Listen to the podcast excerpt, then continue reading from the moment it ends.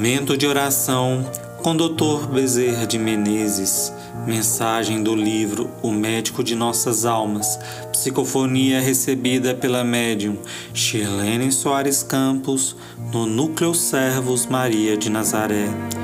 Interpretada por Luiz Rosa. Música executada pelo violonista Ranieri Guimarães.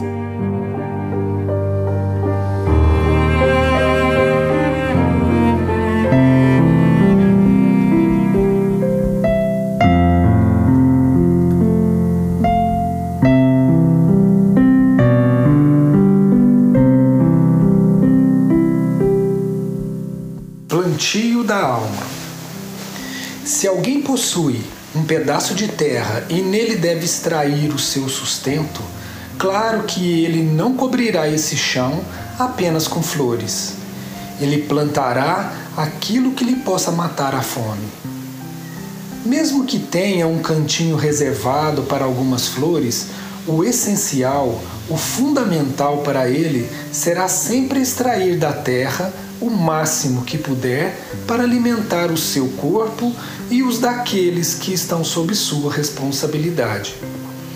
Ninguém vem para a terra, meus filhos, para viver num chão permanentemente de flores, de felicidade, de equilíbrio, de alegria, de satisfação.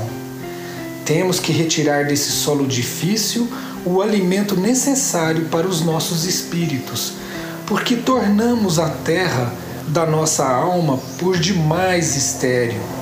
E ao renascer de novo, temos que transformar esse chão inóspito em algo produtivo que possa nos alimentar e alimentar aqueles que nos cercam, especialmente aqueles que estão relacionados à nossa listagem kármica.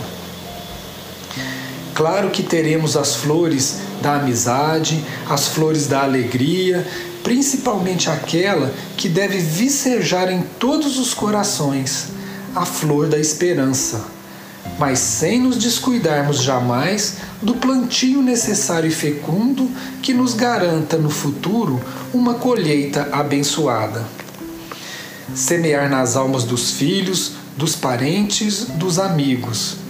E mais mérito teremos sempre quando semearmos em almas distantes que jamais passariam pelo nosso caminho.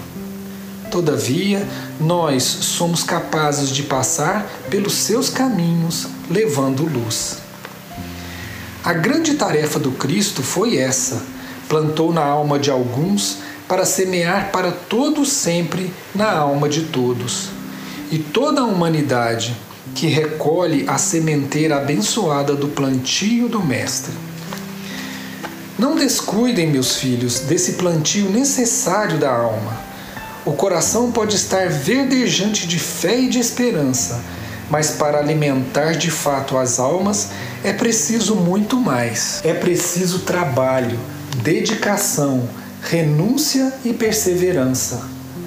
A esperança realmente nos alenta mas é o trabalho que irá nos alimentar sempre. Porque, mesmo sem ter esperança, muitos trabalham e conquistam o direito de obter a luz.